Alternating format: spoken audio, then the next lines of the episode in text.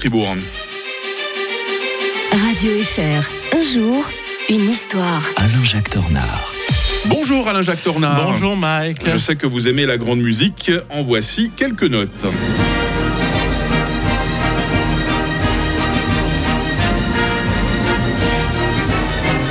Qu'est-ce que c'est que cette musique, Alain Jacques Tornard C'est juste Car- magnifique. Carélia de Sibelius, qui est connu surtout pour son Finlandia. C'est tout dire parce qu'on voit bien que c'est un patriote finlandais. Et euh, justement, bah, qui on, va, on parler des, euh, des mythes fondateurs de la culture finlandaise et cette musique est en rapport justement. hein. Et oui, le 28 février 1835, un certain Elias Lönnrot, un médecin de campagne finlandais de 33 ans, publie un recueil de 32 chants inspirés des contes traditionnels de Carélie, sous le nom de Kalevala, le pays des héros. Euh, les 32 chants, euh, les 32 chants sont devenus le fondement mythique de la culture finlandaise, Mike. Deux grands artistes finlandais, euh, le peintre Kalela et le compositeur Jan Sibelius, justement, que nous Mhm. avons cité, y ont puisé une bonne part de leur inspiration.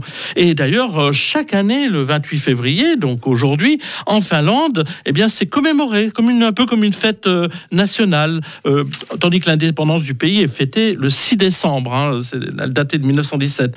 En fait, euh, la Carélie, c'est un territoire en partie, en grande partie perdu par les Finlandais.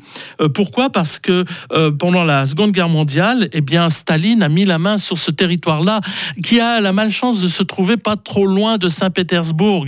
Donc, euh, on a voulu, du côté russe, éloigner le plus possible la frontière finlandaise pour prendre ce territoire-là de Carélie, mais qui était peuplé en fait de Finlandais. Et d'ailleurs, c'est un problème. Vous verrez dans quelques années, Mike, que euh, si la Russie euh, se lance dans une guerre qu'elle perd, eh bien, les Finlandais réclameront la- le, re- le retour de la Carélie, parce que c'est vraiment Mm. un territoire qui, qui leur est très cher. Bon, maintenant, malheureusement, les, les gens, les Finlandais, la plupart ont dû quitter euh, ce territoire-là, et maintenant, c'est plutôt peuplé de, de Russes. Mais il n'empêche qu'il y a encore une tradition, euh, des traditions populaires.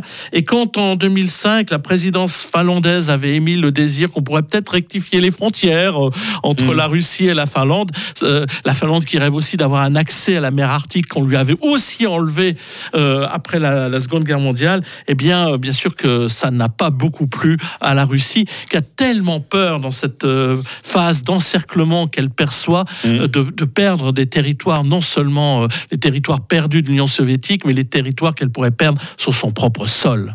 Demain, on évoquera le destin des patriotes polonais et ça va nous permettre de revenir en 29 février 1768, toujours avec vous, Alain Jacques Tornard. Belle journée à l'historien de Radio Fribourg. Bonne journée à tous. 6h41 euh, sur